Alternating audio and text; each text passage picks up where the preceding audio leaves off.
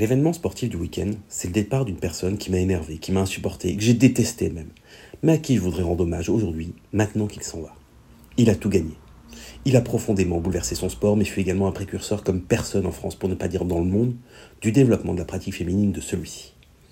À part une Coupe d'Europe, son équipe masculine a tout emporté, et pas qu'une fois, si ce n'est la défunte Coupe de la Ligue. Sept championnats de Ligue 1, sept trophées des champions, deux Coupes de France. Pour les féminines, c'est indécent. 8 Ligues des Champions, 16 Championnats de France, 10 Coupes de France, 2 Trophées des Championnes et un Championnat du Monde des clubs.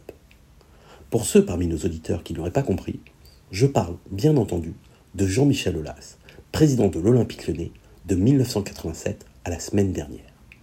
En 35 ans, il aura fait de Lyon, club moyen qui végétait en seconde division, qu'on n'appelait pas alors Ligue 2, l'un des clubs majeurs en Europe et assurément une institution sportive comme économique qu'on cite en exemple dans le monde.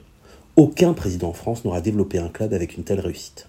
Son équipe jouait dans un stade gerland peu rentable et appartenant à la collectivité. Il en a créé un, le groupe Amas Stadium, qui est aujourd'hui propriété du club. Pour autant, Jean-Michel Aulas n'était pas que cela, mais aussi un chef d'entreprise, créant sa première boîte à 19 ans et cédant une quarantaine d'années plus tard un groupe valant plusieurs centaines de millions. La semaine dernière, il s'est fait éjecter de son club par les repreneurs américains à qui il avait, à 73 ans, décidé de céder son joyau.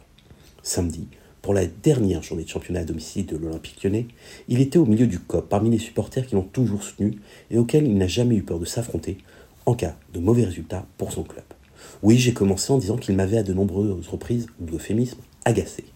Parce qu'il était de mauvaise foi, parce qu'il mettait la pression sur les arbitres, sur les commissions de discipline, parce qu'il aimait se plonger dans les polémiques quand il n'en était pas à l'origine. Avec lui, personne n'était à l'abri de sa stratégie offensive tout azimut pour promouvoir et défendre son club. Mais surtout, il m'a énervé parce que son club gagnait tout. Et ça, quand on n'est pas lyonnais, c'est de loin le plus insupportable. Aujourd'hui qu'il quitte l'OL, je voudrais juste lui dire bravo et merci président.